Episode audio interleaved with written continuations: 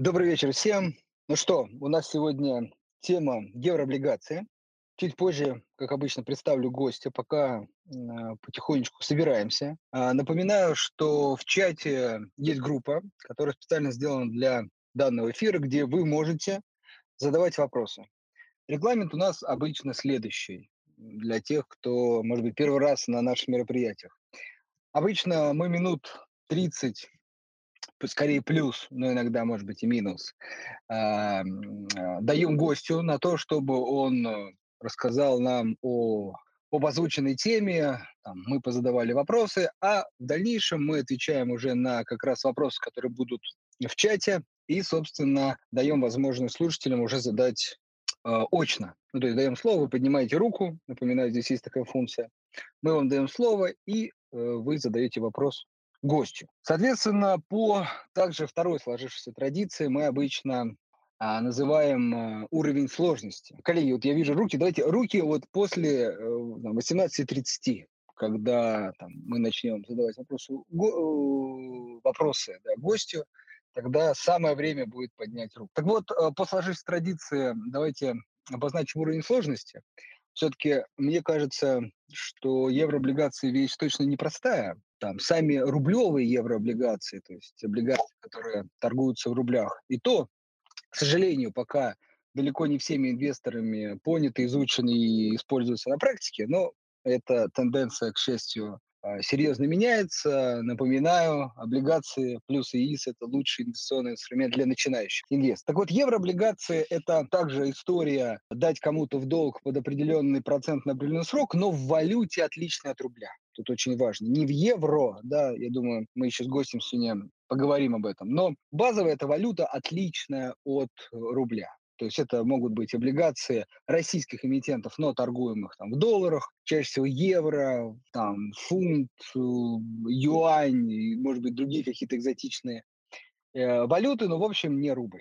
Это надо иметь в виду. В основном, все-таки говоря про еврооблигации, говорят в первую очередь про долларовые еврооблигации и про... Я а, хотел спросить, я, к сожалению, чуть позже подключился, чем ты начал вещать. Мы уже обозначили нашим гостям, что мы вывесили пост, который, собственно, вот самый последний, предыдущий, который начинается с огонька, и написано через 15 минут обсудим, как работают еврооблигации, что нужно знать инвесторам перед тем, как инвестировать. Если у вас возникают вопросы по ходу дискуссии, там в комментариях вы можете их задать. И в прошлый раз у нас была такая замечательная практика, там вопросы появлялись в онлайне, и я даже в онлайне успевал на что-то из, из того, что было задано, ответить. Поэтому, уважаемые слушатели, если у вас появился какой-то вопрос, вы можете его прям написать в комментариях к последнему посту в нашем телеграм-канале, и я постараюсь оперативно на него ответить. Или, собственно, если не, не, не отвечу, то в любом случае задам его первую очередь гостю после того, как он закончит свой монолог. Это я хотел прокомментировать. Да, и как раз говорил, единственное, может быть, отлично, что уточнил, в каком именно посте да, чтобы не путались с этим вопросом. Ну что, я думаю, время уже за шесть, поэтому самое время представить гостя, дать ему слово и обсудить еврооблигации. Итак... Я его не вижу среди наших слушателей. Сейчас, подождите. А я уже был готов представлять. Так, сейчас уточним. Секундочку. Пока, собственно, возникла эта пауза, опять же, по там уже некоторому обыкновению, которое сложилось, Хочется сказать, что мы достаточно большую работу проделываем а, внутри блога газпромбанк.инвестиции, то есть газпромбанк.инвестмент сайт и раздел блог. Туда мы выкладываем наши аналитические обзоры. Также хочу напомнить, что все наши подкасты, которые вот мы ведем в таком формате голосового чата, они записываются, выкладываются, соответственно, либо в Яндекс Музыку, либо в YouTube, либо в нашу э, социальную сеть ВКонтакте. Там вы можете переслушать по темам, какие-то отдельные аспекты посмотреть, которые вам интересны, и послушать их. Потому что действительно дискуссий было уже за полгода проведено очень много по разным тематикам. Это инвестиционные обзоры, и встречи с эмитентами, и ответы на ваши вопросы, и какие-то прикладные вещи мы разбирали. Все это, собственно, уже никуда не, не исчезло, это все хранится и э, может быть вами использовано для того, чтобы достигать лучших результатов в работе на фондовом рынке. Ну что, Андрей, как там у нас? Кирилл, где наш гость? Или э, Проц... в процессе. Гость, да, я гость знаешь, понимаю, пробивается.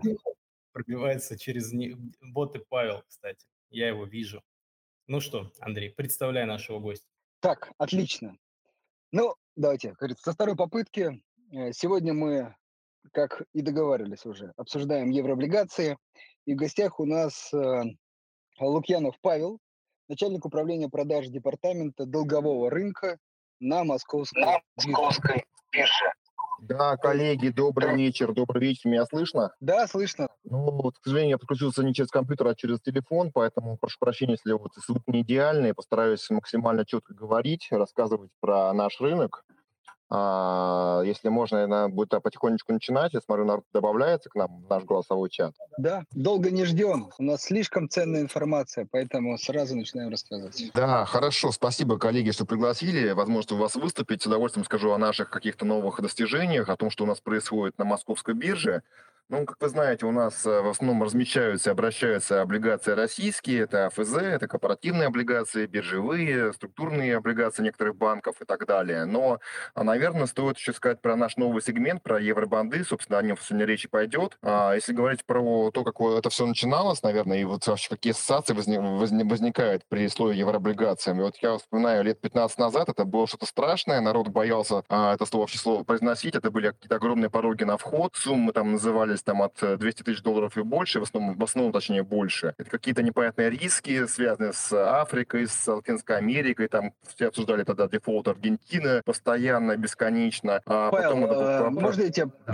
прерву, извиняюсь, на секундочку? Давайте мы, коллеги, небольшую буквально паузу сделаем. Вот. Сейчас и Павел попробует э, там с компьютера подключиться, потому что Павел не очень хороший звук. Ну, я стараюсь, минутку. могу, честно говоря. Да, я понимаю, давай. я понимаю. Давай, давайте все-таки попробуем и вернемся. Буквально минутку. Да, да, да, давайте попробуем, конечно. А пока Павел переподключается, я хотел бы, чтобы мы попробовали оценить сегодняшний эфир, потому что на старте этого не было. Я бы сказал, что да. уверен, да. середин. Да, мы как раз об этом говорили, что, наверное, российские евробанды, вот, я там, да, не самый простой инструмент, но и то более популярны. А вот, э, собственно, евробанды еще более сложные. Поэтому, да, это, как это, если у нас трех все-таки, три звезды сложности максимально, то это, да, две звезды, я думаю. А по уровню сейчас, видите, так, некоторых небольших технических проблем, практически трое, решаем сразу две задачи. Хорошо, я думаю, сейчас все будет хорошо. Давайте буквально э, секундочку ждем и продолжим обязательно. Кстати, э, пока мы ждем, могу сказать, что у нас э, в приложении появились также, напоминаю, еврооблигации. Вот, мы этот список планируем расширять. Вот, соответственно, уже вы можете приобрести самое важное, который, ну, самый важный такой стереотип, который есть, э, связанный с еврооблигациями, в том, что очень большая лот. С одной стороны, это правда, но если покупать на внебиржевом рынке, но если вы Э, будете приобретать на бирже, да, на московской бирже, то, напомню, лотность 1000 долларов. Это вполне, я думаю, доступная э, сумма для инвестора. И, соответственно, вот ничего такого запредельного нет. Возможно, просто ограниченный список, но мы у Павла еще поинтересуемся с этим. Так, маленькая еще раз пауза и продолжим. Коллеги, ну, к сожалению, э, не получилось у нас там, да, подключиться по другому каналу, поэтому возвращаемся к предыдущему варианту. Извиняюсь сразу за там, небольшие проблемы со звуком, но, надеюсь, ценность этой информации превысит некие технические сложности. Павел, снова вам слово. Да, я снова здесь. Э, коллеги, можно сейчас попробовать начать? Слышно меня или нет? Да, да, все хорошо. Вариантов нет, так что... Ну да, давайте, да, в будущем обязательно прокачаю это тоже возможность, фасилити такую, э, работать через э, компьютер с Telegram. Но тем не менее, давайте вернемся к нашему вопросу. Так вот, если раньше евробанды вызывали ассоциации что-то мутное, непонятное, где можно заработать, но можно и потерять много денег, то сейчас, конечно, сегмент становится более популярным, более понятным. А, в том числе появляются биржевые котировки и торги этими бумагами. Но вот, естественно, мы, а, биржа, тоже эту тему обязательно решили у себя развивать. Еще два года назад а, евробанды на московской бирже это были редкие там инструменты, два-три ликвидных, немножко э, суверенных, в основном корпоративные, и при этом, как бы, в принципе, никто особо им не торговал, это скорее было нужно сделано по там, просьбе Минфина и каким-то идеям отдельных э, эмитентов. Ну, за 2-3 года ситуация поменялась. Наверное, мы э, всегда на бирже стараемся отталкиваться от того, что нужно клиенту.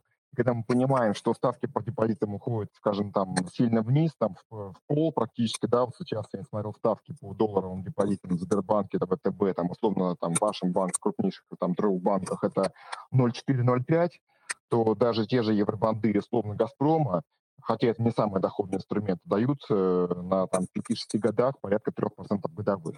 Конечно, это не rocket science, тем не менее, не огромный размер, но тем не менее, все равно это принципиально кардинально кратно другая доход. А, и, соответственно, в ответ на интерес э, частных клиентов, в основном розничных клиентов и некоторых фондов, мы на бирже стали понимать, что инструмент нужен, он востребован.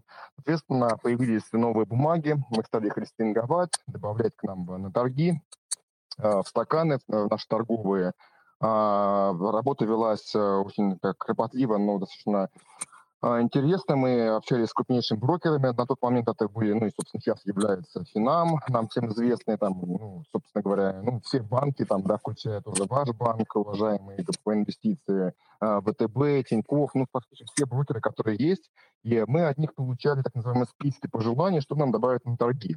Потому что понятно, что добавить сразу все достаточно тяжело, это работа по изучению проспектов эмиссии, эмиссионной документации и так далее, и так далее. Вот. А какой-то вот наиболее актуальный, интересной бумаги э, мы старались добавить в первую очередь. И вот на фоне таких сравнений списков, изучения потребностей клиентов, мы вот составили ряд э, там, не знаю, там, приоритетов. Соответственно, вот у нас пошла эта активность, и за год, даже вот год с небольшим уже, у нас появилось буквально 100 новых инструментов. Это «Газпромы», это, это, это ГТЛК, это, соответственно, выпуски, там, не знаю, системы, это выпуски Домодедова. Ну, то есть, в принципе, перечень инструментов, он достаточно большой, он весь есть на сайте Московской биржи, там, в соответствующем разделе поиска по инструментам. Но суть в том, что э, у, у инвестора, у клиента появится возможность выбора, то есть купить не только, там, условно говоря, веб там, 22 года погашения, там, на тот момент самый ликвидный, но и также взять другие бумаги, а, диверсифицировать свою там стратегию там, и так далее, и так далее. Что очень важно тоже понимать, что, а, как я уже сказал ранее, там, в таком предусловии, а, лот торгов составляет стандартно 200 тысяч долларов на большом рынке для внебиржевых торгов. Но на бирже мы эту историю а, снизили, понимая, что спрос есть на более мелкий чек. Соответственно, сейчас порог входа на этот рынок составляет 1000 долларов, долларов США. То есть э, мы так, разденоминировали лот а, на уровне НРД нашего расчетного депозитария и, соответственно, сделали его а, на уровне 1000 долларов США. То есть, грубо говоря, если теперь, чтобы купить а, Европон Газпрому, нужно иметь там, в кармане не 15 миллионов рублей, а порядка, как вы понимаете, там, 75 тысяч рублей, и у вас, условно говоря, один Европон Газпром будет в вашем портфеле.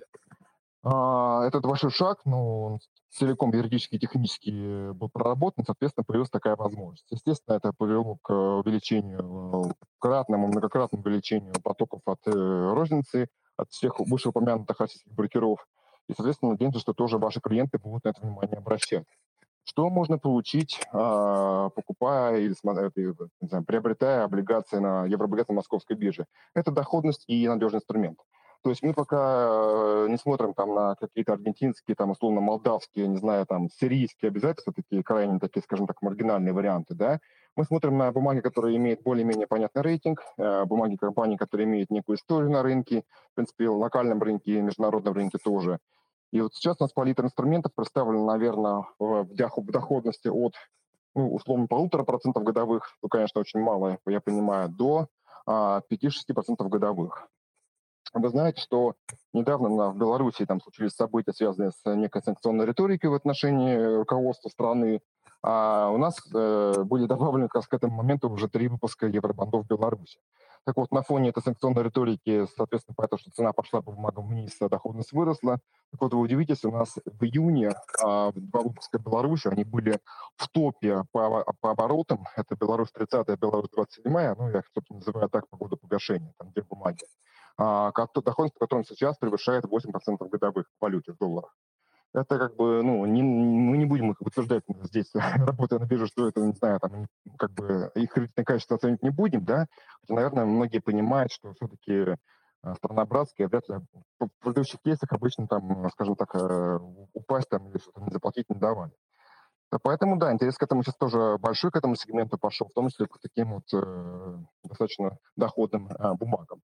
А так в среднем доходы составляет 3-3,5% годовых по выпускам ГТЛК длинным, она чуть повыше, где-то там половины в 4, 4, 4,2 бывает э, доход, там, в зависимости от конъюнктуры котировки, а, уровня доходности. А также, собственно говоря, у нас есть некоторые субординированные выпуски. Мы с вами знаем, что субординированные выпуски, они обычно валидны там, для покупки а, квалифицированным инвесторам. Тем не менее, если у вас клиенты с большим сайзом, понятно, что они как, как минимум квалы, и для них этот вопрос как бы вообще не стоит. А что касается, наверное, еще ликвидности, потому что к нам вот регулярно приходят такие, наверное, пожелания или вопросы, что у вас э, с ликвидностью, потому что понятно, что, наверное, когда нет крупных участников на рынке, а все состоит из специалистов, наверное, а, тут необходима какая-то поддержка. Ну, собственно говоря, ответ уже готов, он был как туз в рукаве. У нас 9 партнеров-маркетмейкеров, то есть не, там не 2, не 3, а аж 9. Соответственно, у нас из, э, сейчас скажу сколько, 95 бумаг, маркетмейкером покрывается, а, по-моему, 79, то есть больше, чем 80% бумаг. Причем по некоторым из бумаг бывает по 2, 3 и даже 4 маркетмейкера. Это все крупные известные банки, включая ваш уважаемый э, материнский банк «Газпромбанк». Это на стандарт, Атон, Банк Санкт-Петербург и несколько других компаний, чуть-чуть поменьше там, по размеру. Соответственно, у нас в стакане они ежедневно ставят свои э, заявки, э, у них требования и обязательства по поддержанию котировок, Обычно это э, бит-аск, иногда это только бит.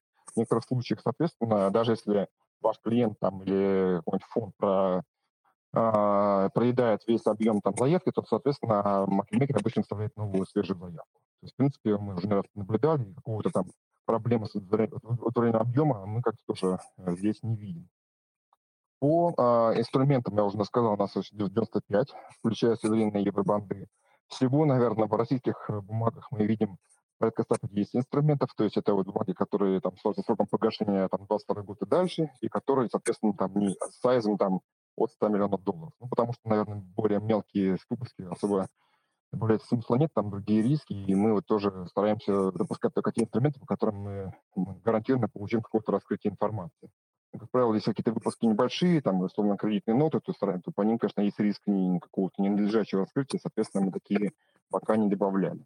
Так вот, вы, собственно, из этих цифр понимаете, что у нас план работы еще до конца года добавить еще выпусков 50, но и это как бы не есть э, финал соревнований, потому что понимаем, что есть спрос, ну, общаясь с теми же коллегами из ваших баз, там, конкурентов или партнеров, я уж не знаю, там, других э, компаний – мы видим, что есть большой спрос на экзотику. То есть экзотику, я имею в виду евробанды стран, там Турция, Бразилия, Мексика, не только на суверенные, но также и на корпоративные выпуски облигаций, то есть такие как PMX, э, какие-то компании сектора телекоммуникаций, а, то, того же нефтегазового сектора. И, вероятно, вот это вот, наверное, то, та точка роста, которая и нам интересна, и тот, э, наверное, сегмент, который был бы интересен э, вам, вашим клиентам. То есть там доходности могут достигать 4,5-5 по вполне себе достойным, хорошим, надежным бумагам. То есть просто сама, ну, условно говоря, кривая, она чуть более а, выше стоит, чем по российским аналогам. Вот. Ну, это план, на самом деле, работы на этот оставшийся уже следующий год, потому что мы, как биржа, не можем просто взять, там, взять любую бумагу и добавить на торги. Мы проходим целую процедуру там legal opinion, то есть юридическое заключение, заключение по налогообложению и так далее, и так далее. То есть там проверяем, можем ли это, может ли биржа такие бумаги предлагать э, российским клиентам там э, не квалом и так далее, и так далее. Тем не менее, эта работа проводится один раз, единократно, а дальше, соответственно, можно это уже, уже куповать как, как некие пирожки и предлагать, собственно говоря, к торгам для ваших клиентов. Коллеги, я должен немножко такой на монологе увлекся да, я прошу прощения. Нет, нет, все в порядке. Нет, нет, все в порядке, просто звук, звук Могу я вас попросить? Могу я вас попросить на мьют? А то там еще, а то там еще идет. Сейчас вернусь, сделаем все.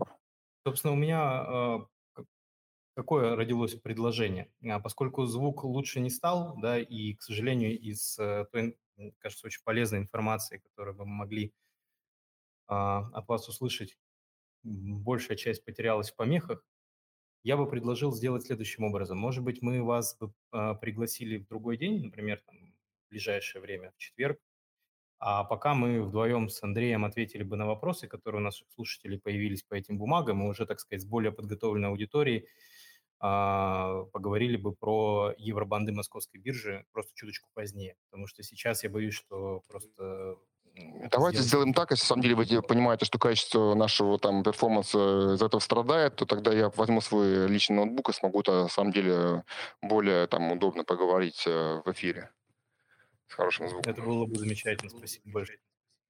Хорошо, Павел, тогда мы вас э, отпускаем э, на сегодня, но обязательно к вам вернемся и поговорим про эту тему применительно к московской бирже еще раз, более так. Да, спасибо вам большое. Сори, что так получилось, надо было заранее подготовиться. Ну тогда, коллеги, всем хорошего вечера и очень буду рад, если мы сможем с вами пообщаться в будущем.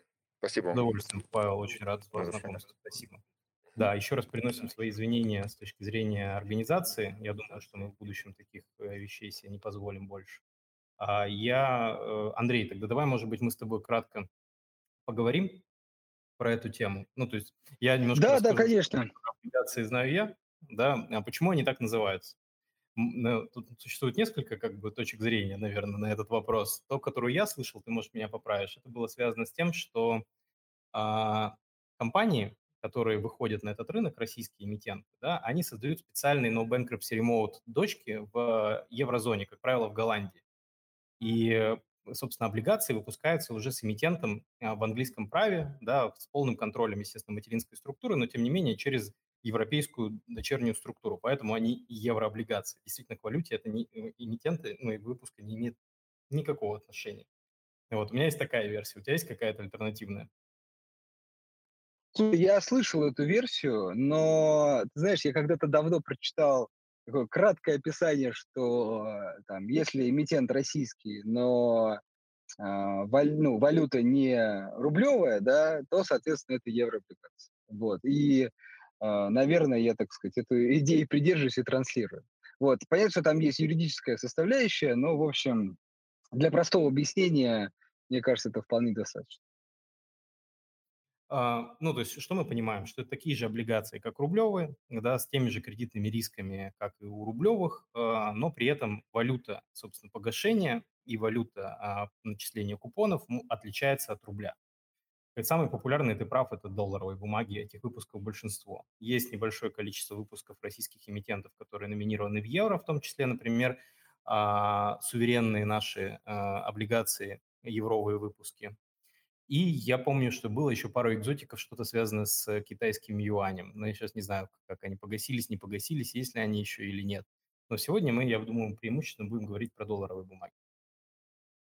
Хорошо. А, давай сразу, наверное, а, дискуссию повернем в прикладную сторону. На какие облигации, вот Александр спрашивает, стоит обратить внимание с точки зрения инвестиций, а, с точки зрения доходности. Какая сейчас ориентир по доходности в евро облигациях? Долларовых а, российских эмитентов, ну и, собственно, на там разные горизонты, да, то есть у них тоже есть разные даты погашения, есть короткие, есть средние, есть длинные, вот, вот э, что, может быть, ты тут сориентируешь из практики, какие сейчас торгуются выпуски на московской бирже, которые можно покупать от 1000 долларов США, а, вот, если мы берем, например, а, эмитентов первого уровня, да, там, ну, сам, самый надежный. Мы не говорим там, сейчас про, мы говорим про ОФЗ, потом мы говорим про корпоративный сектор, но это самые крупные компании типа Газпрома, Сбербанка, а, Лукойла, вот, э, может быть, ГМК, Норильский никель тоже в эту категорию входит. Ну и, собственно, есть еще там категория вторая, да, там а, более, скажем, более рисковые бумаги с меньших компаний. Вот какие сейчас э, из практики ориентиры по доходности в долларах? Да, смотрите, я тут предлагаю чуть-чуть, как говорится, с начала начать. Вообще, во-первых, понять, а почему они такие, от чего они зависят. Вот, а, смотрите, как мы сказали, что эмитент российский, но валюта не рубль, а, например, доллар, да, это еврооблигации. При этом есть, например, иностранные облигации, иностранные эмитенты, когда какой-нибудь Apple, там, Amazon, Facebook выпускают облигации, они тоже номинированы в долларах. И очень важно, что когда облигации номинированы в долларах, неважно, э, эмитент какой страны их выпустил, они зависят базово от одного показателя. Это ставка ФРС. Вот ставка ФРС – это Центральный банк США. Вот она сейчас 0,25. А, ну, там есть еще там ставка фондов, она иногда такой, э, обозначается как спред 0,25-0,5, но базовая 0,25, то есть на низком уровне. А, почему так? Потому что э, США ФРС сейчас э, оказывают стимулирующее воздействие на экономике. Собственно, они понизили эту ставку, и э, это ставка, по которой они кредитуют коммерческие банки. То есть вот видите, как мы зашли. Но это важно, потому что от этой ставки и определяются доходности всех, внимание, облигаций, номинированных в долларах США. Вот от этой ставки. Условно, если по каким-то причинам завтра ФРС сделает ставку, например, 3 или 4 условно, то поймите, все э, доходности всех долларовых облигаций уже будут от 3-4 и выше, в зависимости от риска эмитента. То есть насколько э, доходность конкретной облигации отличается от ставки ФРС, зависит от риска эмитента плюс срок э, до погашения. Понятно, что долларовые, ой, долларовые, извините, годовые облигации одного, одного и того же эмитента, то есть одного и того же кредитного качества, они одна ставка, например, два, а пятилетний уже будет три. Вот вы имеете процент за срок надбавку, и, например, если у него два, то, например, рынок, получается, где-то в 1,75 оценивает риск того или иного эмитента. Вот с этого все начинается. От этого зависит, то есть от ставки ФРС. Имейте в виду, потому что ну, рынок в некой степени, хотя если за и против, ожидает какой-то там ближайший, не ближайший, год-два, возможное повышение ставок, это может, кстати, повлиять и на э, повышение ставок э, облигаций долларовых. Кстати, и депозиты долларовые тоже зависят от ставки в первую очередь. Так вот, теперь возвращаясь непосредственно на наш рынок, на наши эмитенты. Наши эмитенты, если брать крупные компании, такие там «Газпром», э, там, Норильский никель, «Лукойл», и со сроком все-таки до трех лет, то это где-то сейчас около полтора процента. Полтора, может быть, э, тире 1,7. Вот то, что можно сейчас иметь. Тут очень важно, если кто-то кому-то в какой-то момент сейчас показалось, что ну маловато, да, ну все-таки э, а, две причины. Во-первых, э, посмотрите на ставки депозитов, они еще меньше, да, а во-вторых, возвращаемся к тому, с чего начал, почему так низко? Потому что ФРС оказывает стимулирующую Э, политику, он занижает ставки. Ну, а держателям э, облигаций, держателям долларов ничего не остается, если они не рассматривают, например, на себя, для себя акции долларовые или облигации и акции других стран, ну, ничего не остается, как приобретать облигации с такой доходностью. Напомню, что, кстати, для американских крупных компаний доходности вообще базируются сейчас около 1% плюс-минус. А у нас, видите, уже там а, полтора, да даже один это еще где-то 0,5-процент, если брать до трех лет. А у нас все-таки, видите, полтора, 1,7. Это до трех лет. Но э, начинающему инвестору, кстати, вполне возможно как раз краткосрочные облигации более подходящие в начале. Но базово все-таки такие э, опытные инвесторы в еврооблигации предпочитают все-таки больший срок. И вполне нормально для физлиц инвестировать в евро, еврооблигации сроком 5, там, 7 лет и даже 10. И даже 10. Так вот, э, тут уже ставки э, поинтереснее. Это если брать э, там, крупные компании, то где-то около двух, возможно, даже 2,5% в долларах а, ориентир будет, но уже, видите, надбавка за срок. Понятно, что есть, например, а, и менее, например, ну, крупные, очевидные компании, например, ГТЛК, это государственная транспортная лизинговая компания. При этом очень важно, это все равно крупная компания. Но это не «Газпром», не «Лукойл», не ГМК. Там а, э, все-таки ну, чуть-чуть риск э, повыше. И вот уже ставочки э, там, 2,5 Э, 3 даже процента, в зависимости, опять же, от срока. Если подытожить, э, полтора-два с половиной процента на текущий момент это крупные российские компании со сроком до трех лет, значит, ставочка будет нижний коридор. И если 5 и больше, то ставка будет иметь э, верхний коридор, то есть где-то 2-2,5%. Да, спасибо большое. Андрей, а, я призываю всех написать свои вопросы в чат. Вот, собственно, вы можете в комментариях к последнему посту их оставить, либо можете поднимать руки, и мы с удовольствием поотвечаем на эти вопросы. А, да, вот Ян просит слово. Давайте ему его дадим. Ян, добрый вечер, слушаем вас. Добрый вечер. Спасибо большое за такую интересную тему. У меня два вопроса. Первый короткий. Предупредить вас, что комментарии не работают, хотя бы у части людей. А второй – это э, рассказать про риски дефолта по этим облигациям, как было с открытием и Промсвязьбанком в конце 2018 года. Ян, а, это очень хороший вопрос. Я проверил еще раз по поводу комментариев. Возможно, это зависит от устройства и последней версии Телеграма, которая у вас стоит. Вот а у меня работает, да, ну, тут вот ребята из, э, кто у нас организации занимаются, они тоже написали, тоже вроде прошло сообщение. Да, поэтому пользователи, уважаемые, посмотрите, попробуйте, если еще у кого-то будет проблема, напишите. По поводу дефолтов. Смотрите, тут очень важно разделять. Вот наш гость начал об этом говорить, просто из-за плохого звука, наверное, мы это не услышали. Есть облигации обычные, есть субординированные. Особенно это ну, справедливо для банковского сектора, о котором вы говорите, только для него и справедливо. Что это, в чем разница? Обычные облигации предполагают э, приоритетный порядок погашения, да, и, ну, собственно, это, это чистый долг. То есть он такой форме выражен. Субординированные облигации– это хитрый инструмент. Он предполагает, что э, вы соглашаетесь на э, то, что банк, по сути, таким образом формирует капитал со второго уровня.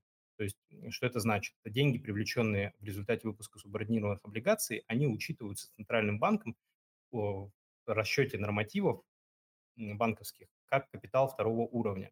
И в условиях а, этих облигаций написано, что при а, там, кризисных явлениях, а, при снижении нормативов ниже порога достаточности, эти облигации автоматически конвертируются в акции этого банка. То есть этот риск дополнительно вы на себя принимаете. И поэтому э, очень важно понимать, что какую бумагу вы приобретаете, особенно это касается банков. Обычную или субординированную. Она будет конвертирована в акции, если что-то произойдет, или она конвертирована быть не может. И вот когда мы говорим о дефолтах так, э, евробандов, суб, субордов, вот в случае, например, если вы владели чистым долгом открытия или там ПСБ или еще кого-то, да, то есть э, таких проблем бы у вас не было. Если, соответственно, мы говорим о том, что действительно был факт там, э, по сути, такого конвертации этого банка в состав там, ФКЦБ, да, Фонда консолидации банковского сектора, то да, действительно эти облигации, они, собственно, по этому признаку конвертируются там, по сути, в ноль. Поэтому и доходности по ним они отличаются. То есть если вы посмотрите, например, на там, даже на ВТБ, да, если у него обычный долг торгуется вот в пределах тех цифр, о которых говорил Андрей, то субординированные бумаги будут торговаться на порядок доходней. То есть они будут там от седьмо, может быть, седьмая ставка, восьмая, вплоть до десятой, я видел, в долларах. И, ну, и у нормального инвестора всегда должен возникнуть вопрос. Вот есть весь рынок торгуется полтора процента, а эта бумага по каким-то причинам 7. Почему? Вот, и это там, и вот, собственно, почему. Потому что она содержит в себе дополнительный риск а, в случае таких вещей. Надеюсь, я, ответил на ваш вопрос. Спасибо, пожалуйста, за ответ. А где можно почитать? Потому что в бумаге при выпуске не всегда указывается и даже тикер другой немножко. То есть там есть там, а, признак субординированный, не субординированный, но вообще по ISIN-коду это достаточно легко гуглится. То есть у каждой бумаги, которая торгует, имитируется, не, даже не обязательно торгуется, у нее есть так называемый ISIN-код. Это такой многозначный, буквенный, а, уникальный, назовем это штрих-код бумаги. Вот вы его копируете, весело можете вставить его в Google, и вам выдаст пару ресурсов, где есть э, детали по проспекту этой бумаги и по параметрам этого выпуска. Там в том числе для облигаций очень много важных параметров, которые надо читать. Например, когда а, будет э, оферта по бумаге, если там она предусмотрена, какой опцион, да, то есть кто предлагает бумагу к выкупу, собственно, те, кто ее держит, или наоборот сам эмитент. Дальше, соответственно, там тоже будет признак субординированности для финансового сектора указан. Ну и базово надо понимать, что субординированные бумаги, они, как правило, торгуются крупным лотом от 100 тысяч долларов и доступны к покупке только квал-инвесторам с недавних пор. Но это норме, по-моему, года два или три, если я правильно помню. И она ну, не, не с начала времен существует. Раньше суборда можно было предлагать и рядовым клиентам, сейчас их можно предлагать только квалифицированным инвесторам. Да, я только еще, да, еще только добавлю, что такая интересная история немножко а, про то, что, ну, скажем так, последний глобальный кризис э, в России а, связан с дефолтом не только многих облигаций, но и таком страновом, это был 98 год. И вот тогда действительно, я, честно говоря, не знаю, там были суборты, не было, но просто такой некая точка отчета. И вот очень важно, что с тех пор с тех пор, да. Вообще было очень мало дефолтов, и только 2008 был, наверное, исключением. Ну и тогда многие суборты, я думаю, даже очень многие крупных банков выставили. И я просто вспоминаю этот рынок там до 2014 года, когда этот риск начал реализовываться. А, ну, многие инвесторы размышляли очень просто, да, то есть есть обычные облигации, есть суборды, есть действительно надбавка за риск, но этот риск когда там, когда-то в 98 году там или раньше, или вообще тогда их не было, не случался. Ну и, в общем, очень так упрощая себе жизнь, они говорили, ну, наверное, как бы не так страшно, да.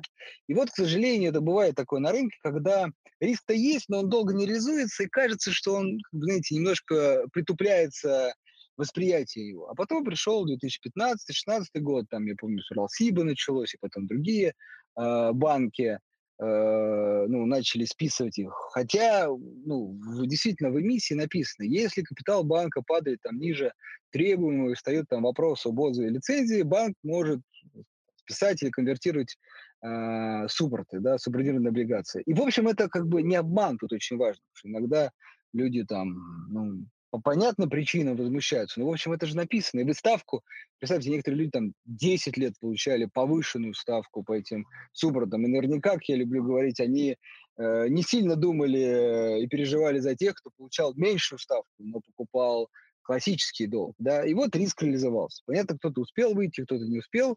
Ну, в общем, надо просто знать про такой тип облигаций, кстати, э, раньше их выпускали в России только банки, сейчас, знаю, некоторые компании э, тоже выпускают и привязывают к какому-то условию, например, наличие убытков или еще что-то, и какие-то ну, возможности списания этого долга или конвертации. Поэтому следите действительно, вот Айсин, действительно там есть да, понятные Русбон, Сибон, такие основные сайты, и, возможно, другие, где э, написано на том, субординирован или не субординирован. А так базово на самом деле а, как бы главный источник информации – это Мосбиржа, вбиваете ОСИН, документы эмитента, и там прям такой вот, вот документ, проспект эмиссии, он, собственно, там.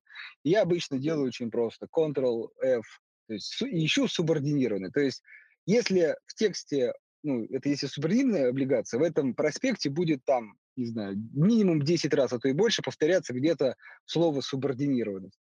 Если во всем проспекте нету слова субординировано, значит, это не субординированная бумага. Ну вот еще один вот такой вариант.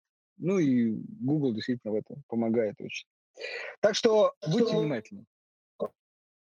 Да, с облигациями он очень математичный инструмент, но из-за того, что это долг, да, а, как мы знаем, там условия долга могут быть разные, там и его погашение, и порядка предъявления его к погашению, то здесь очень важно действительно по каждой бумаге так немножечко провести дополнительную экспертизу. Тут я с Андреем абсолютно согласен. И, собственно, и с вопросом Яна тоже, тоже понятно, какой он, почему он такой. А, вопрос. Можем ли мы простыми словами объяснить, что такое дюрация? Вот, а, Андрей, давай. Вот ты у нас специалист по объяснению простыми словами. Да, да, да. Я в голове его прокручиваю. Я, я думаю, что простым, он не простыми словами. Да, смотрите, э, у меня вот, ну, сейчас мы, у нас голосовой чат, а так а, обычно вот, если вы загуглите вот, ну, потом, да, дюрация, и только наберите картинки.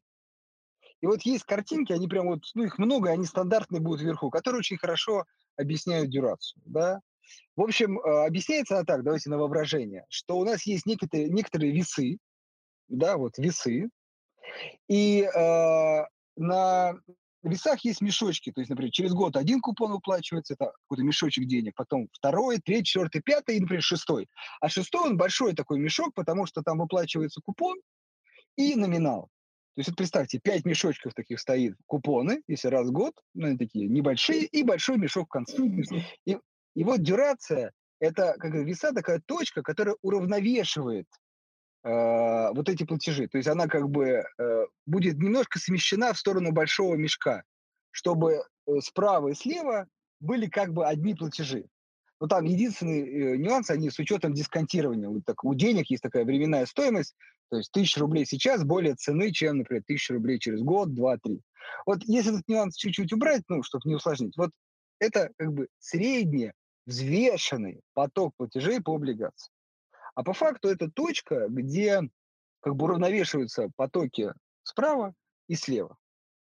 Но а, самый важный момент, что в принципе, как сказать, для использования дюрации это ну, не нужно. Потому что, ну, вот так она считает. Формула-то вообще двухэтажная. А по факту надо, знаете как, не понимать, что такое дюрация. Это просто математический показатель. Вот, вот просто математический. Цифра. Обычно в Квике она там 732 дня, например, в днях. А если в других источниках, то лучше ее в годах, например. Как перевести? 732 дня поделить на 365 будет, например, там, 2,1 года. И вот, вот это значение уже можно использовать. А используется она следующим образом. А, вот всегда у начинающего инвестора может возникнуть вопрос. Вот я покупаю облигации, а, например, на три года. А что будет, если, э, вот я помните сказал, ставка ФРС, да, ФРС поднял ставку, и облигации могут изменить доходность. А цена с доходностью, сейчас главное всех уже в дебри не загнать, но ладно, цена с доходностью, она взаимосвязана обратным образом. Растут доходности на рынке, цены падают. Так вот, так вот, если а, доходности на рынке будут расти, ну, например, вы сейчас покупаете облигацию с доходностью 2 годовых. При, при депозите, например, там 0,5 в долларах. Это одна, как бы, ну, такой интерес к этой облигации. Диск, э, разница полтора процента. Допустим, прошел год, и теперь депозиты полтора. Ну, надо понимать, что, наверное, э, облигации с доходностью 2 уже будут не так интересны, потому что чаще всего спред, например, между депозитом и облигацией сохраняется. То есть теперь вновь прибывшим инвесторам хочется уже 3 годовых получать, а не 2. Потому что ставки выросли на рынке. И вот вопрос, то есть э, получается доходность этих облигаций вырастет на процент. И у человека встает резонный вопрос, а как изменится цена облигаций? Да, я слышал, растет доходность, падает цена. А как изменится? А очень просто. Вы возьмите прогнозируемое изменение доходности, умножьте на дюрацию в годах, очень важно. То есть если дюрация, как я сказал, например, 2,1, значит так, ну, предположим, ставки вырастут на 1%. Тут ну, да, нужен действительно некий прогноз. А, на 1%. Значит, я перемножаю 1 на 2,1, значит, цена упадет на 2,1%. Ага, все. Кстати, заметьте, очень важная разница от акций. А что там будет с акциями, когда ставки вырастут, э, например, на рынке облигаций? Акции тоже, кстати, ну, скорее негативно на это влияют. А вот там, друзья, как, как сказать, э, как повезет могут упасть на 2%, могут на 10, на 15. То есть там вот этого математики такой жесткой, да, что вот на 2, э, да, на 2,1% и не более. Нету, нету. Поэтому в облигациях э, мало того, что купон предсказуем, дата возврата, так еще и предсказуемо падение ее в случае роста ставок. Но и давайте закончим. И это говорит дюрация. То есть дюрация говорит, насколько изменится цена облигаций при изменении ставки на 1%. Если ставка планируется изменить 2%, ну, значит, 2 умножаем на 2,1, будет 4,2. На 3%, э, соответственно, 6,3 и так далее. Э, вы можете предсказывать изменение ставок. Еще с одним нюансом. Помните, что дюрация зависит еще от срока до погашения. Вот. И чем, э, ну, каждый день у любой облигации срок уменьшается на один день. И поэтому дюрация не статичный показатель. То есть если вы купили облигацию с дюрацией 2.1, это не значит, что до погашения она будет 2.1. Нет, она будет потихонечку каждый день уменьшаться. И значит волатильность, и значит изменение цены вашей облигации тоже будет меняться. Но самое важное, что хочу донести. Помните, это касается только тех, кто ну, по каким-то причинам не может додержать до погашения. То есть купил трехлетнюю облигацию с доходностью 2 годовых, например, если в долларах, на 3 года. Все, рассчитывал на 3 года. Деньги были? Были. В принципе, думал, 3 года не нужны будут деньги. Но вот прошел год, и деньги нужны. И вот его касается и сама дюрация изменится, потому что он может продать как в минус, кстати, он может продать и в плюс, потому что если ставки снизятся, ну, по каким-то причинам, да, то цена облигаций вырастет на размер дюрации, а не уменьшится. Но чаще всего люди, так сказать, думают вначале о негативном варианте, то есть давайте возьмем, что снизится. Так вот, для него это важно.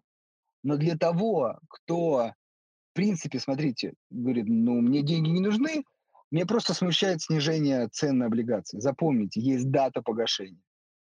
В эту дату вам эмитент обязан выплатить номинал и вы получите вот ту доходность, которую покупали. Да, через год, возможно, время не очень хорошее для продажи, но вас это никак не касается. Опять же, если не нужно забирать э, деньги досрочно. Вот это самое главное в облигациях. Поймите, в акциях начали падать цены на акции. И когда они восстановятся, насколько они упадут, зависит от рынка, зависит, как говорится, от других участников. А здесь это математика. Поэтому об этом очень важно помнить. Я еще один хочу пример привести, э, хорошо описывающий ну, для понимания облигаций. Допустим, вы открыли депозит, ну, более понятный инструмент. Например, рублевый, давайте, по ставке 5 на три года, ну или на два, на два, более привычно. И вот представьте, что прошло полгода, вы идете мимо банка и видите, что вы открывали под 5, а теперь ставки под 6. Ну, выросли ставки. Поймите, на вас это никак не влияет, потому что, ну, вы под 5 открыли, да, неприятно, мог бы уже под 6 сейчас, но я тогда под 5, ну, как бы, зато вы, например, полгода уже доход получаете. Вот, то есть это нормально, людей не смущает. Он понимает, что вот это повышение его никак не касается. А вот в облигациях очень ну, часто люди немножко переживают. То есть цены падают. Во-первых, они думают, что как в акциях они могут бесконечно падать. Нет, дурация вам точно расскажет. И второе, что есть дата погашения. То есть в этой точке, додержав до нее, вы получите доходность, куда бы эта цена ни сходила в промежутке от вашей покупки до погашения. Поэтому очень важно об этом помнить. Поэтому облигации как раз инструмент для начинающих инвесторов. Здесь колебания цен есть, но они такие, знаете, как бы привязаны к номиналу. Они не э, могут там, колебаться как им угодно и так далее. Вот это важно понимать и помнить. Спасибо большое. Простыми словами про дюрацию не очень получилось, но в целом понятно. Базово это просто дать. Да, это как, это, это знаете, как э, я прям, ну это нет, это как квантовая физика. Вот, если можно простыми словами. Вот, это, конечно, да. далеко не квантовая физика, но есть вещи, которые, к сожалению, ну, прям очень сложно простыми, там такая двухэтажная формула. Еще раз, ее надо просто использовать. И чаще всего, как она считается, что значит, на самом деле не важно действительно. Просто она показывает, насколько изменится доходная, о, цена облигаций при изменении доходности по данной облигации на 1%. Давай дальше пойдем по вопросам, если ты не против. Нет какой суммы можно начать инвестиции, что для этого нужно? Ну, это традиционный для нас вопрос. Расскажи, Андрей, когда мы презентуем наш курс, который вот этот investcurs.gazprombank.investments, когда он будет активен для широкой аудитории? Потому что на такие да. вопросы всегда его порекомендовать. Да, смотрите, мы уже можем, ну, как бы презентовать. Я хотел бы просто, может быть, там, выбрать специально еще э, там, вебинары об этом поговорить. Но, в общем, Давайте так, мы э, завтра вот, э, сделаем пост в нашем канале, где пригласим вас э, на э, курс, который как раз посвящен погружению в базовые необходимые знания по инвестированию. При этом очень важно, хочется донести, вот это слово «базовое» обычно, знаете, ну, не хочется там никого убежать, но часто там, человек открыл бросский счет и что-то купил, и он кажется, ну, базовый, это, наверное, уже не для меня. Мне бы вот там, где про дюрацию рассказывают и остальное. Нет, это очень большая проблема. Порой я лично вижу, человек там год и более торгует. Вот, и потом как бы, что-то еще не получается, все как-то не получается. Потому что базу человек пропустил, да, или как это часто бывает, ну, типа, сам разберусь. Курс очень важный, там, бесплатный требует как бы от вас только такое слово инвестирование вашего времени, да, но время тоже ценно. А, вот это нужно. Потом а, важно, что в курс входит два вебинара, очень важно. Как раз очень подробный первый вебинар «Как инвестировать в облигации». Второй, тоже очень подробный вебинар «Как инвестировать в акции».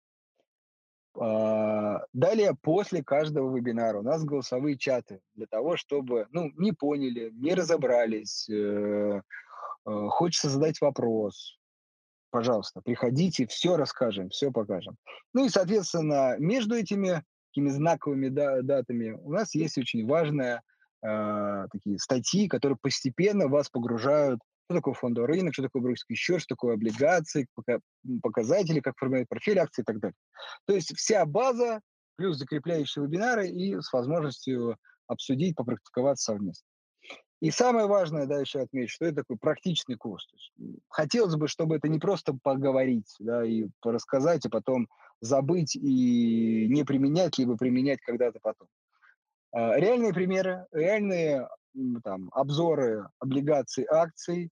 А, то есть в, в процессе курса, если выполняете все, можете открыть брюский счет, формировать свой инвестиционный портфель. В общем, все, что нужно для того, чтобы сделать первый правильный шаг на фондовый. Поэтому э, запись уже открыта, мы ссылочку скинем. Курс стартует со следующего вторника. То есть запись у нас неделя будет, и со следующего вторника приглашаем вас, записывайтесь, начинайте участвовать.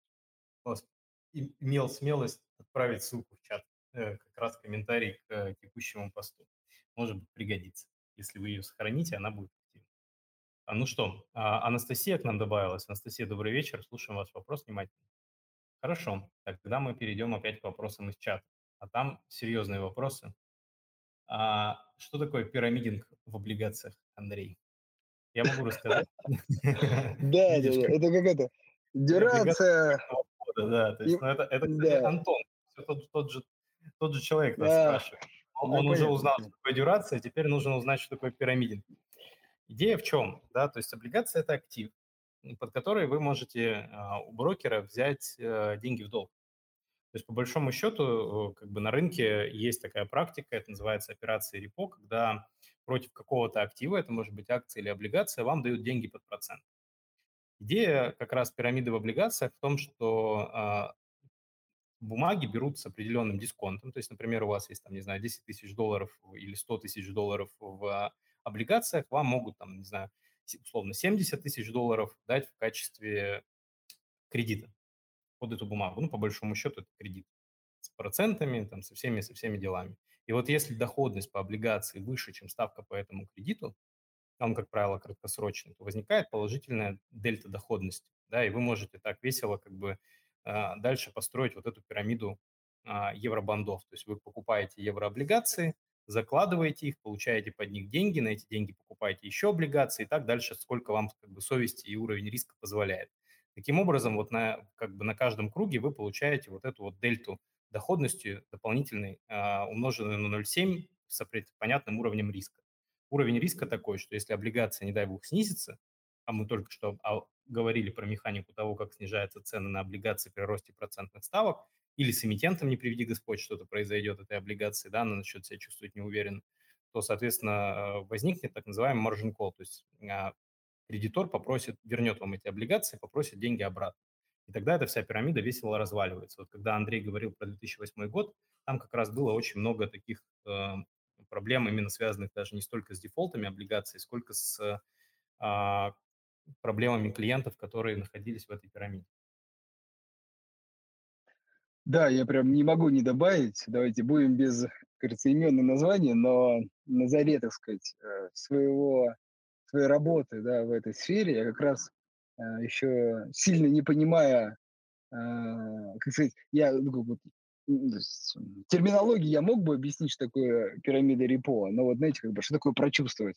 Я как раз работал в компании, которая, ну, по факту не пережила 2008 год, а, брось компания, которая, собственно, там, клиент, ну или там, не компания, фонды, фонды, которые как раз и делали эту самую пирамиду, да, вот. Ну, это, опять же, да, правильно, как бы некая торговля, можно сказать, э, с плечом, если совсем упростить, облигациями, да. Пока короткие ставки, то есть, ну, короткие, э, меньше длинных, да, вы в плюсе. То есть вы берете у кого-то в долг под, например, там, ну, чаще всего это там неделя, месяц такой рынок позволяет.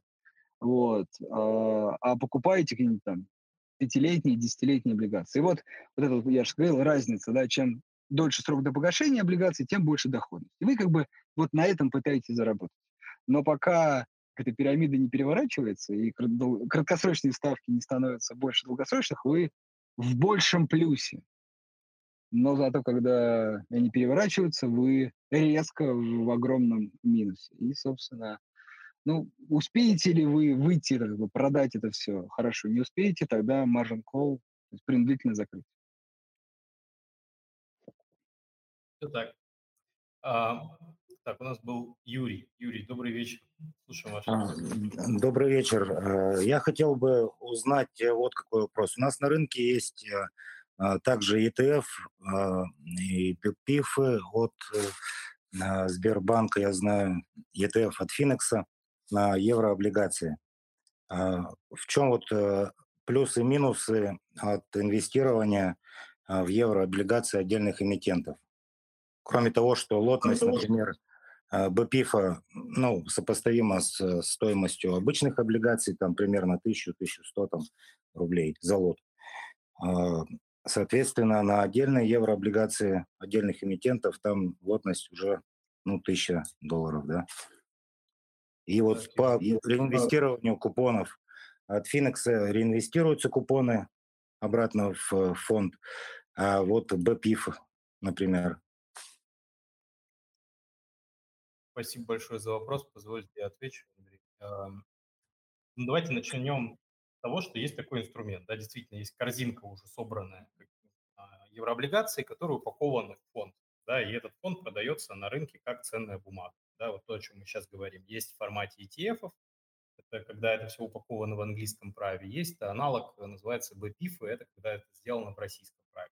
Другая как бы композиция там, ну, фонда, но в целом это там эквивалентные во многом вещи, на мой взгляд. Очевидные плюсы. Действительно низкий порог входа. Действительно, там а, еще очень важный плюс, что налоги да, а, берутся с каждого купона, когда вы просто владеете облигацией, под ставкой 13%, они берутся с каждого купона, который вам приходит с недавних пор. А когда они, например, реинвестируются в фонд, вы этот налог как бы платите только уже по факту продажи. Таким образом, вы можете на налоговой оптимизации еще там дополнительно какую-то доходность заработать. Плюс диверсифицированный портфель, да, то есть вы сразу покупаете не один инструмент и не один риск эмитент, а сразу там, большую корзину, и это хорошо, да, то есть ваши риски по там, банкротству одного эмитента, они застрахованы тем, что этих эмитентов в фонде много, при этом все это делается за небольшие деньги. Вот, наверное, из плюсов, пожалуй, что и все. А теперь по минусам. Ну, во-первых, ничего не дается в жизни просто так, да, то есть этот фонд стоит денег в управлении. То есть он а, берет эти деньги из доходности, которую бы вы получили, просто владея бумагой напрямую. В данном случае, если мы говорим про, вот я честно скажу, за коллег не скажу, ну, примерно там где-то все-таки около, я думаю, полупроцента-процента в год они берут за управление этим фондом. Ну, при ставках, которые озвучивал Андрей ранее, вы понимаете, какую доход, насколько доходность ваша уменьшится, да, то есть, ну, там, в принципе, ставки там начинаются от полутора процентов, наверное, до двух с половиной, если из них забрать, там, не дай бог, процент, ну, вы понимаете, что эта история, она становится уже такая близкая к банковскому депозиту, наверное, по доходности. То есть издержки при приобретении бумаг напрямую, да, они ниже, чем в составе фонда. А, ну и второй момент, это важно понимать, это, это опять же ваш размер счета. Да, то есть на ну, там, одну бумагу даже на московской бирже, евробонд, вы покупаете там, номиналом за тысячу долларов. И чтобы хорошо так продиверсифицировать, продиверсифицировать портфель, хотелось бы купить ну, не меньше пяти эмитентов. То есть предполагается, что у вас там ну, сумма уже от 5000 долларов. Да? А когда вы заходите в фонд, все-таки эта сумма она на порядок может быть меньше. Вот, наверное, я бы такую картинку дал э, с точки зрения плюсов и минусов. Может быть, Андрей, у тебя есть что добавить? Да, я добавлю один такой важный плюс все-таки фондов. Это если учитывать многовложения. А, потому что, ну, с 2021 уже года, да, например, по рублевым э, облигациям мы все платим, а кто инвестирует, мы платим 13%. То есть раньше там с купонов гособлигаций, муниципальных и некоторых корпоратов не платили. И это было ну, отлично. Сейчас мы платим. Вот, э, соответственно, если вы инвестируете через фонд, то фонд как бы аккумулирует купоны и инвестирует. И по факту для налоговой получается, что вы купили там, фонд пай по одной цене и, собственно, сидите. И э, ваша прибыль будет только при продаже. Да, там, с учетом купонов и курсовых какое-то, может, возможно, изменений, погашений и так далее. Но есть так называемая льгота за долгосрочное владение ценной бумагой. И вот если вы продержали, ну, фонд важно котируется на бирже, тут это тоже не работает история там, с обычными э, паями, да, внебиржевыми. Так вот, если он котируется на бирже, и вы между покупкой и продажей прошло больше трех лет, соответственно, вы имеете право на налоговый вычет в размере, там такая формула, 3 года умножить на 3 миллиона. Uh, или там, ну, то есть, вернее, можно продержать 4 года, будет 4 на 3 миллиона. То есть количество лет, сколько продержали, умножить на 3 миллиона, но не меньше трех лет. И в этом случае вы можете не, ну, как бы официально, ну, не то, что не платить налоги, иметь налоговый вычет, который не позволит, позволит вам не платить налоги официально. Но, правда, если ваш, например, доход не превысил 9 миллионов рублей, я думаю, большая достаточно сумма, это доход, важно, это э, то есть, действительно ну, много. Вот, и в этом случае вы как бы пользуетесь этой льготой и освобождаетесь. А, в классической покупке от этого вы не освобождаетесь. Плюс надо помнить, опять же, с евробандами, что там есть еще налог на а, валютную переоценку. То есть э, наша налоговая покупку еврооблигаций, долларов для любых, и продажа считает в рублях, то есть всегда пересчитывая по курсу ЦБ. Да? Соответственно, может сложиться такая очень неприятная ситуация, что вы купили евробон по 1000 долларов и продали, ну, вы вам погасили по 1000, но курс был 1 рубля, а потом другой. И вы как бы в рублях заработали. И с этого тоже придется заплатить 13%. Так что некая налоговая оптимизация еще можно сказать как э, бонус. Но минус – это тариф за обслуживание. Поэтому вот, наверное, как сказать, что перевешивает, надо считать. Просто математически с калькулятором. И некого удобства вашего надо посчитать. Да, спасибо. Спасибо. Спасибо. Пожалуйста, Юрий, позвольте, я еще два вопроса из чата зачитаю. И, ну, вот Ян спрашивает, какие правила или лучшие практики балансирования акций облигаций по индустрии? стоит ли их э, относить к разным корзинам? Есть ли какой-то лимит, вроде там не больше 25% на одну индустрию в любой форме, будь это акция, облигация или фонд? Вот. Но у меня с точки зрения как, каких-то лучших практик, наверное, рекомендаций нет, да, то есть каждый как бы сам для себя решает, какие риски он готов принять, какие он риски принять не готов. Но вообще в целом звучит достаточно разумно, что если у тебя и акции, и облигации одного и того же эмитента, то, в общем-то, кредитный риск портфеля в среднем возрастает, да, потому что там, событие дефолта как бы повлияет и на там, акции, понятно как, и на облигации, тоже понятно как. Поэтому в этом смысле, как бы, не знаю насчет индустрии в облигациях, да, именно, то есть надо ли настолько там заморачиваться и смотреть риск еще по отраслям, но вот именно с точки зрения там разных эмитентов в облигациях чем больше, что называется, тем лучше, да, то есть там, таким образом размазывается риск э, дефолта одного эмитента в целом. Да, я тоже добавлю, наверное, каких-то устоявшихся практик нету. Вот. Ну, наверное, тут можно чуть упростить себе жизнь. Во-первых, если у вас есть акции эмитента, ну, не покупайте его облигации. Ну, как бы, хотя риски очень разные, абсолютно разные. Но все-таки такое, просто, ну, вы, получается, э, положили яйца в одну корзину. Вот. Э, и также можно, на самом деле, поприменять и из индустрии. То есть если, ну, конечно, позволяют раз, вариации этих индустрий. То есть если у вас есть акции, например, каких-то какой-то индустрии, ну, попробуйте желательно выбрать облигации из, из другой индустрии. Хотя, еще раз, э, проблемы, э, которые ведут, например, к падению акций, они могут вообще никак не отражаться на там, проблемах облигационеров. Ну, потому что там, поймите, снижение прибыли э, это для облигационеров вообще не очень проблемная история, потому что прибыль есть. Даже если она рубль, прибыль, значит, компании явно хватило денег, чтобы обслужить свой долг. Вот. А для, а для акционеров это все. То есть о чем мы делить, делить, делить будем? Рубль? это плохо. То есть по факту ноль, э, год без дохода. А, поэтому скорее больше акцент я бы отдавал э, вообще соотношению облигаций и акций в вашем портфеле. Вот тут вот это более правильная история. И поначалу лучше больше облигаций, ну, например, там 60-70%, да, а потом это точно, поверьте, не раз мной проверено, вы сами почувствуете, где вам комфортнее. То есть, если вам хочется больше доходности, но при этом вы готовы к большей волатильности вашего счета из акций, больше у вас, вы будете потихонечку увеличивать долю акций, прям просто как бы естественным путем, вам будет, будет хотеться туда двигаться. Вот. А по мере увеличения портфель начнет гулять сильнее, и вы такие, оп, может быть, мне не очень комфортно. И, а может быть, вернетесь к какому-то большему количеству облигаций. И по мере вот этого, вот это надо прям почувствовать, да, э, по мере этого вы, собственно, подберете подходящее под вас соотношение. Но, еще раз, это при опыте, да, вначале лучше больше облигаций, и дальше потихонечку добавлять акции и вот вырабатывать свое личное соотношение. Соглашусь. Очень разумно. Так, а влияет ли принадлежность инвестора к тому или иному банку на то, дадут ли аллокацию или нет? Именно с точки зрения а, выпуска новых облигаций. То есть в случае разбирается следующее, что хотелось поучаствовать в размещении последних евробандов «Газпрома» 3,5, андеррайтером был «Газпромбанк». Ну, «Газпромбанк», в принципе, очень много выпускает облигаций в качестве андеррайтера. При этом, а, собственно, брокером был Альфа-банк, и аллокация была нулевая. Вот. Э, с точки зрения, влияет ли на аллокацию, в каком брокере вы обслуживаетесь? Ответ короткий – да, влияет.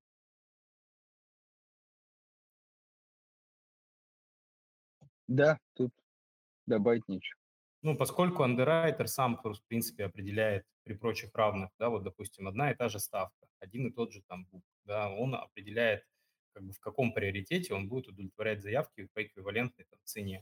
То есть при этом, ну, понятно, что как бы, статус андеррайтера позволяет как раз за это, собственно, это риск, да, который компания на себя принимает, что выпуск там не состоится или не удастся его разместить в полном объеме, но за это он получает право размещать его при прочих равных ценах как бы тем, кому он считает нужным.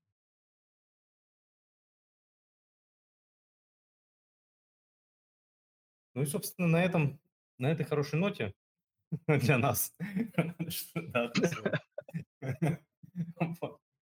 А, а, имеет, а вот, кстати, и последний вопрос, Антон буквально в э, уходящий поезд забрасывает, закрывающиеся двери ставит ногу.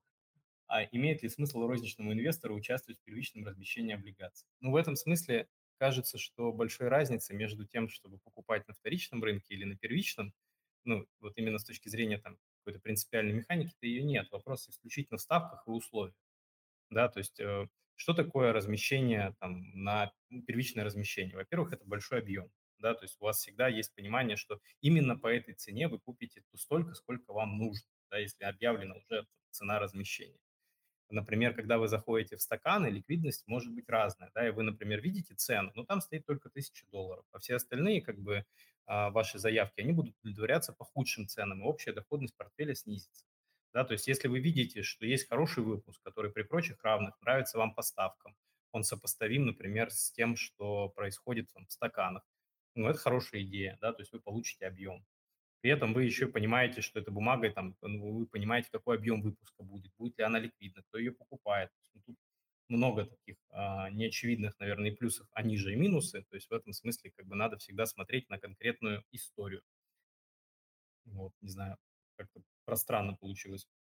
Как ты считаешь, Андрей, я ответил на вопрос? Да, тут бывает некая иллюзия, да, что кажется, что на первичке чуть лучше ставки, да, ну, она иногда, иногда бывает, знаете, целый даже какой-то период такой, что действительно это работает. Иногда, э, например, тенденция вот сейчас к росту ставок, э, получается, э, облигации выпускаются, ставочки выросли, цены припали, и наоборот на вторичке лучше. Вот, то есть, э, как сказать, очевидной, очевидной разницы нет. Кроме вот действительно это объема. Тут вы можете взять действительно на большой объем, если это необходимо. Ну и, кстати, еще одна есть история, наверное, да, это то, что вы участвуете в неком аукционе, да, и вы как бы там, участвуя в каких-то выпусках, можете там поставить какие-то лучшие условия, и будет например, э, действительно облигация исполнена с лучшей доходностью, чем выйдет на вторичку. Но еще раз, это не история, которая так, знаете, как всегда вот так. Нет, это скорее точечные периодами такое бывает. Вот так. справедливости ради, какая-то минимальная премия, она все равно, наверное, закладывается, да, то есть это не, ну, я не считаю, что это миф, что первичка чуть всегда более доходна, чем вторичный рынок, хотя бы потому, что эмитенту нужно собрать большой объем сразу, да, и за этот условный опт он готов э, там, более щедро делиться доходностью. Но это, как, бы, как правильно Андрей заметил, тут очень сильно нивелируется там циклами роста или падения процентных ставок. То есть эта премия как бы на падение, она более ощутима, на цикле роста процентных ставок действительно как бы не столь все как бы однозначно, поэтому тут надо смотреть, мне кажется, кейс by кейс, да, то есть каждый отдельный случай его разбирать. Вот. Ну что, на этом предлагаю, Андрей, закончить. Еще раз э, там приносим свои извинения нашим уважаемым слушателям за то, что у нас сегодня так с гостем получилось, но я думаю, что мы там а, сделаем из этого выводы, и таких проблем у нас больше не будет. Вот. А, а Павла мы позовем в ближайший наш выбер, собственно, голосовую комнату. Я, я не уверен, что это будет этот четверг, там, по-моему, уже у нас что-то запланировано. Да, да, но мы найдем э, время, и я думаю, безусловно, вернемся к этой теме. И, дорогие коллеги, еще раз, не забывайте, завтра э, анонсируем э, обучение. Кому это важно и полезно, обязательно подписывайтесь. Э, ну, я сосредоточенно уверен, что э, пользы от этого будет очень много. Поэтому ждем вас также и на курсе нашем. Да, всем спасибо большое, хорошего вечера и до свидания. До свидания.